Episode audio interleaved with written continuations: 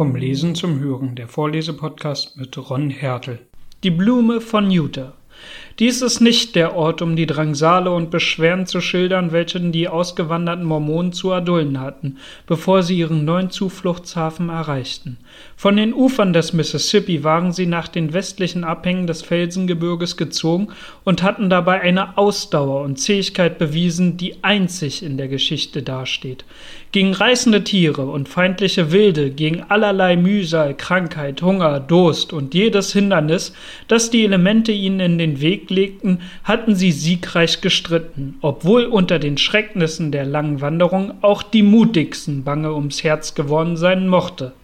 Als endlich das weite Tal von Utah im Sonnenschein zu ihren Füßen ausgebreiteten lag und sie aus dem Munde des Führers vernahm, dass es das Land der Verheißung sei, der jungfräuliche Boden, welche ihnen auf ewige Zeiten zu eigen gehören solle, da gab es wohl keinen unter den großen Schar, der nicht freudig auf die Knie gesunken wäre, um ein Dankesgebet für seine Rettung emporzusenden.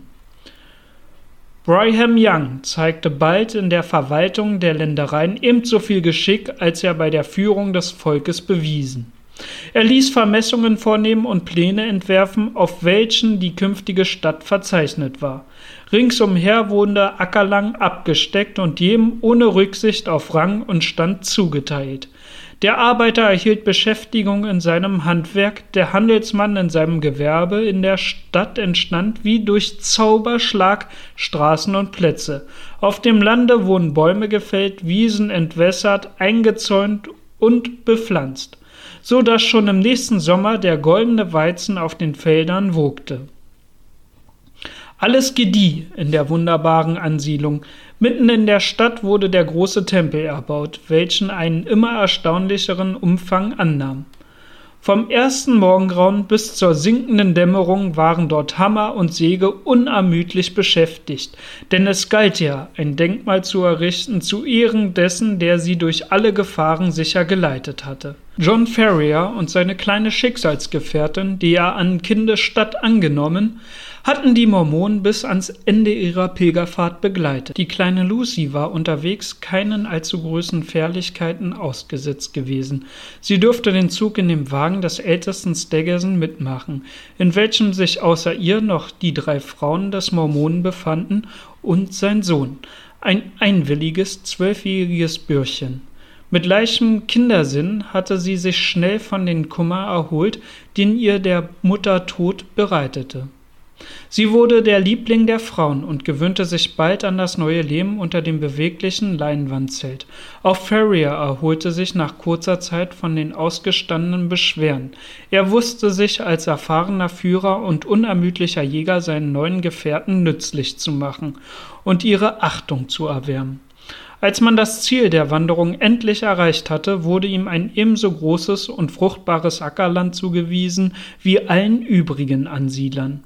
Außer Brigham Young selbst erhielt nur die vier Hauptältesten Staggerson, Campbell, Johnson und Drebber ansehnlichere Besitztümer. Auf dem ihm zugefallenen Strich Landes baute sich John Ferrier ein festes Blockhaus, das er im Laufe der Jahre vergrößerte, bis es ein geräumiger Landsitz wurde. Er war ein durchaus praktischer Natur, geschickt zu ihrem Handgriff, klug und besonnen in allem, was er unternahm. Eine eiserne Gesundheit setzte ihn in den Stand, von früh bis spät tätig zu sein beim Anbau seines Grund und Bodens. Dieser angestrengte Fleiß brachte ihm reichlich Früchte, und sein Hab und Gut mehrte sich zusehends. Nach Ablauf von drei Jahren besaß er mehr als seine Nachbarn. Nach sechs Jahren war er wohlhabend, nach neun Jahren reich, und als zwölf Jahre um waren, gab es in der ganzen Stadt am Salzsee kaum ein Dutzend Leute, die sich mit ihm vergleichen konnten. Von dem großen Binnensee bis zu dem Wasatch-Gebirge kannte und schätzte man John Ferriers Namen allgemein. Einen Punkt gab es jedoch, in welchem er den Anforderungen seiner Glaubensbrüder nicht genügte. Kein Drängen und keine Überredungskunst konnte ihn bewegen, sich einen weiblichen Hausstand nach Art seiner Gefährten einzurichten. Er gab für seine hartnäckige Weigerung keine Gründe an. sondern begnügte sich damit, unerschütterlich bei seinem Entschluss zu verharren. Manche beschuldigten ihn deshalb der Lauheit gegen die Religionsgemeinschaft, der er beigetreten war. Andere meinten, er handle aus Habgier und wünschte, die Kosten zu sparen. Wieder andere sprachen von einer früheren Liebesgeschichte und sagten, er habe im Osten ein blondes Mädchen zurückgelassen, das er nicht vergessen könne. Eins nur war sicher, Ferrier blieb ein für allemal unvermählt. In jeder anderen Hinsicht unterwarf er sich aber den herrschenden Gebräuchen und galt für ein strenggläubiges Mitglied der jungen Ansiedlung. Lucy Ferrier wuchs in dem Blockhaus auf und half ihrem Pflegevater bei all seinen Unternehmungen. Das Kind gedieh in der scharfen Bergluft und den balsamischen Fichtenwäldern besser, als wenn es die Pflege der besorgtesten Mutter und Wärterin genossen hätte. Wie die Jahre flohen, wurde ihre Gestalt schlanker und kräftiger, ihre Wangen röteten sich, ihr Schritt gewann an Elastizität, allmählich und unmerklich hatte sich die Knospe zur Blume entfaltet. Mancher Wanderer, den sein Weg auf der Landstraße an Ferriers Besitztum vorbeiführte, sah dem anmütigen Mädchen mit Wohlgefallen nach. Wenn sie durch die Weizenfelder schritt oder auf ihres Vaters Mustang einhergeritten kam, den sie leicht und sicher zu regieren verstand, wie ein echtes Kind des Westens. Zur Zeit, als John Ferrier für den reichesten Farmer an den westlichen Abhängen des Felsgebirges galt, war Lucy zur Jungfrau erblüht. Unversehens hatte sie die Schwelle der Kindheit überschritten, und nun kam auch für sie der Tag, an dem sie das Erwachsene eines neuen, schöneren Lebens in ihrem Innern mit Stolz und Freude empfang. Ein Ereignis trat ein, das nicht nur für Lucys Zukunft von den wichtigsten Folgen war, sondern auch auf das Schicksal vieler anderer einen entscheidenden Einfluss übte. An einem warmen Junimorgen waren die Heiligen des jüngsten Tages nach ihrer Gewohnheit geschäftig wie die Bienen, die sie sich zum Vorbild gewählt haben. Überall auf den Feldern und in den Werkstätten vernahm man das Gewirr und Gesumme menschlicher Tätigkeit. Auch auf den staubigen Landstraßen herrschte ein buntes Leben. Dort trabten lange Züge schwer beladener Maultiere einher, die alle nach dem Westen zogen, denn das Goldfieber war in Kalifornien ausgebrochen, und wer zu Lande dorthin wollte, den führte sein Weg an der Stadt der Auserwählten vorbei. Zugleich mit den Scharen dieser Einwanderer, die sich mit ihren ermatteten Tieren mühsam weiterschleppten, auf der endlosen Fahrt, begegnete man großen Herren von Schafen und Jungvieh, welche die ferner gelegenen Weinplätzen verlassen hatten. Auf der Straße war ein dichtes Gedränge von Menschen und Tieren entstanden, aber mitten durch das Gewühl hindurch galoppierte Lucy Ferrier sich als geschickte Reiterin einen Weg bahnt. Ihre Wangen waren gerötet von der raschen Bewegung, ihre kastanienbraunen Locken flogen im Wind. Der Vater hatte sie mit einem Auftrag nach der Stadt geschickt, und sie jagte in jugendlichem Mute, wie sie schon so oft getan, furchtlos dahin, um ihn auszurichten. Mehr als einer der wegemüden Abenteurer blickten dem kühnen Mädchen bewundernd nach. Ja, selbst der stoische Indianer, der mit seinem erbeuteten Pelzwerk beladen heimkehrte, ward von Staunen ergriffen über die Schönheit des lieblichen Bleichgesichts. Schon hatte Lucy die ersten Häuser der Stadt erreicht, als eine große Rinderherde, die in der Hut ihrer wildblickenden Treiber von der Steppe der Herzog ihr plötzlich den Weg versperrte Ungeduldig über dieses Hindernis sprengte sie in die erste beste Lücke hinein, die sich zu öffnen schien. Kaum aber hatte sie das getan, als die gehörnten Scharen hinter ihr nachdrängten und sie sich mit ihrem Pferd fest eingekeilt sah in dem unaufhaltsam vorwärts flutenden Strome. Ohne über ihre Lage zu erschrecken, benutzte sie geschickt jeden Vorteil, der sich ihr bot, um weiterzukommen, und trieb ihr Pferd an, in der Hoffnung, sich einen Weg durch die Herde zu bahnen. Dabei geriet jedoch ein junger, feuriger Stier allzu nahe Berührung mit dem Mustang und stieß seine Hörner in dessen Weichen. Das Pferd ward wild, stieg auf die Hinterbeine, schnaubte und schüttelte sich mit solcher Heftigkeit, dass Lucy ihre ganze Kunst anwenden musste, um sich im Sattel zu halten. Die Gefahr, in der sie schwebte, war groß. Bei jedem Sprung stieß das Pferd wieder gegen die spitzen Hörner und wurde zu neuer Wut gereizt. Wenn es seine Reiterin abwarf, wäre diese ohne Erbarmen von den Hufen der ungefügen, erschreckten Stiere zu Tode getreten worden. Der aufgewirbelte Staub drohte sie zu ersticken, ein Schwindel ergriff sie, und schon begann ihre Hand, die den Zügel hielt, zu erlahmen. Die Kraft würde ihr versagt haben, wenn nicht in diesem Augenblick ein herzhafter Zuruf dicht neben ihr sie mit neuem Mut erfüllt hätte. Eine braune, sehnige Faust ergriff den Mustang beim Zaume und machte ihm Bahn mitten durch die Herde, bis er wieder freien Spielraum vor sich sah und sich ungehindert bewegen konnte. Ich hoffe, Sie haben keinen Schaden genommen, Fräulein, sagte Lucys Retter in ehrfurchtsvollem Ton. Sie sah ihm beherzt in das dunkle, kühne Antlitz und erwiderte unbefangen, einen furchtbaren Schrecken habe ich gehabt. Wer hätte auch denken können, Poncho würde sich von einer Horde Ochsen ins Boxhorn jagen lassen. Gottlob, dass Sie sich fest im Sattel hielten, sagte der andere ernst. Er war ein junger Bursche, von kräftigem Gliederbau und etwas verwildertem Äußern, trug ein grobes Jägerwams, eine lange Büchse über die Schulter und ritt auf einem mächtigen Braunfuchs. Sie sind wohl John Ferriers Tochter, fuhr er fort. Ich sah Sie unten von seinem Hause wegreiten. Fragen Sie ihn doch einmal, ob er sich noch an Jefferson Hope aus St. Louis erinnert. Wenn er der Ferrier ist, den ich meine, müsse mein Vater und er gute Freunde gewesen sein. Wollen Sie nicht lieber kommen und ihn selbst danach fragen? entgegnete sie mit freundlicher Miene.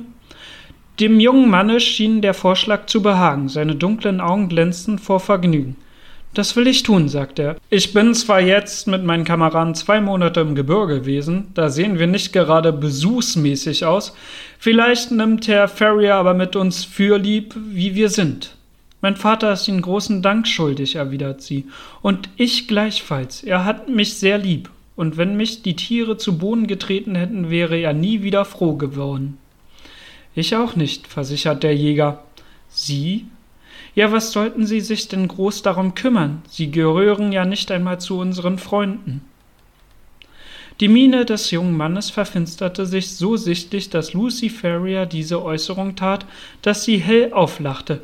Nein, so meine ich das nicht. Natürlich sind Sie jetzt ein Freund unseres Hauses. Kommen Sie nur recht bald uns zu besuchen. Doch ich muss weiter, sonst lässt mich Vater nie wieder ein Geschäft für ihn besorgen. Auf Wiedersehen. Auf Wiedersehen, sagte er, sich über ihre kleine Hand beugend und nahm seinen breiten Sombrero ab. Sie ließ ihren Mustang eine kühne Schwenkung machen, versetzte ihm einen leichten Schlag mit der Peitsche und flog davon, die Landstraße hinunter, eine hohe Staubwolke hinter sich her aufwirbelnd. Der junge Jefferson Hope ritt mit seinen Gefährten langsam und schweigend weiter. Sie waren im Gebirge von Nevada gewesen, um nach Silber zu suchen, und kamen jetzt in die Salzstadt zurück mit der Hoffnung, dort ein Kapital zusammenzubringen, um die Erzgänge ausbeuten zu können, welche sie entdeckt hatten. Er war voll Eifer für das Unternehmen gewesen, bis das heutige Erlebnis seine Gedanken eine andere Richtung gab. Der Anblick des schönen jungen Mädchen, das so frisch und frei war wie die Luft im Gebirge, hatte sein ungestümes, leidenschaftliches Herz bis in die innersten Tiefen erregt. Als sie ihm aus dem Blick entschwunden war, wusste er, dass ein Wendepunkt in seinem Leben eingetreten sei und dass weder die Silbermine noch sonst etwas auf der Welt für ihn von Bedeutung war. Neben dem neuen, ihn ganz beherrschenden Gefühl, die Liebe, die in seinem Innern erwachte, glich nicht der plötzlichen und veränderlichen Laune eines Knaben, er war die wilde, unbezwingbare Leidenschaft eines Mannes von stolzem Sinn und starkem Willen. Alles, was er bisher unternommen hatte, war von Erfolg gekrönt gewesen. In seinem Herz gelobte er sich, auch dies höchste Gut zu erringen, wenn es für sein feuriges Streben irgend erreichbar war. Noch am selben Abend besuchte er John Ferrier und ward seitdem ein häufig gesehener Gast in seinem Hause. Der alte Farmer war in den letzten zwölf Jahren ausschließlich mit seiner Arbeit beschäftigt gewesen und hatte sich wenig um die Außenwelt gekümmert. Durch Jefferson Hope erhielt er nun Kunde von dem, was sich draußen zugetragen, und alles, was dieser erzählte, zog Lucy ebenso sehr an wie ihren Vater. Der junge Mann war als Pionier nach Kalifornien gegangen und wusste seltsame Dinge davon zu berichten, wie Reichtümer gewonnen und wieder verloren wurden, in jenen Tagen wilder Begierde. Auch Pfadfinder war er gewesen und Pelzjäger, Silbergräber und Landwirt. Wo es galt, kühne Abenteuer zu bestehen, war Jeffersons Hope überall als einer der ersten zu finden. Der alte John Ferrier, dem er bald lieb und wert wurde, ergriff jede Gelegenheit, um Gutes von ihm zu reden und ihm Lob zu spenden. Lucy schwieg dann meist still, aber ihre glühenden Wangen und hellen, glückstrahlenden Augen verrieten nur zu deutlich, dass die Liebe in ihrem Herzen Einzug gehalten hatte.